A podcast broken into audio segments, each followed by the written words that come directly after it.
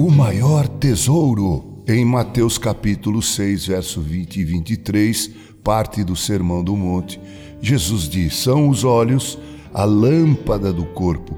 Se os teus olhos forem bons, todo o teu corpo será luminoso. Se, porém, os teus olhos forem maus, todo o teu corpo estará em trevas.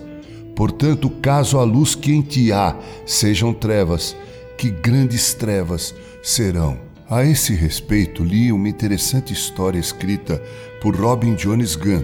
Ele diz: Esta noite fomos a uma exposição na Escola Pública de Ensino Fundamental.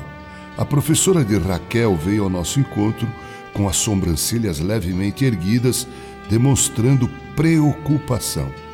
Depois de fazer alguns elogios à nossa filha, ela disse que estava um pouco preocupada. Em seguida, convidou-nos para ver as obras de arte, dizendo que ali entenderíamos o que ela queria dizer, ou seja, o motivo de sua preocupação. Dezenas de arcas do tesouro de papel marrom estavam pregadas no quadro de avisos. Cada um tinha uma tampa redonda enfeitada com a fita. Na frente lia-se: O verdadeiro tesouro é. Começamos a abrir as tampas para encontrar o tesouro de Raquel e tentar entender qual era o motivo da preocupação da professora. Olhamos dentro de cada arca e vimos TVs e Nintendos, alguns gênios, montes de moedas de ouro e um unicórnio. A arca de Raquel estava num dos cantos mais distantes. Tivemos de nos curvar para abri-la. Dentro, nossa filha havia desenhado Cristo pendurado na cruz, com gotas de sangue em formato de coração pingando de suas mãos.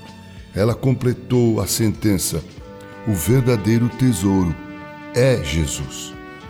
Vocês entendem a minha preocupação? perguntou a professora com os braços cruzados e olhando atentamente para nós. Sim, respondeu meu marido. Entendo o que a senhora quer dizer. O J está escrito ao contrário, não é mesmo? Parece-me que aquilo que era motivo de preocupação para aquela professora era motivo de júbilo e alegria. Onde estiver o nosso tesouro, ali estará o nosso coração. Que Jesus seja teu maior tesouro, prezado ouvinte. Com carinho, Reverendo Mauro Sergio Aiello.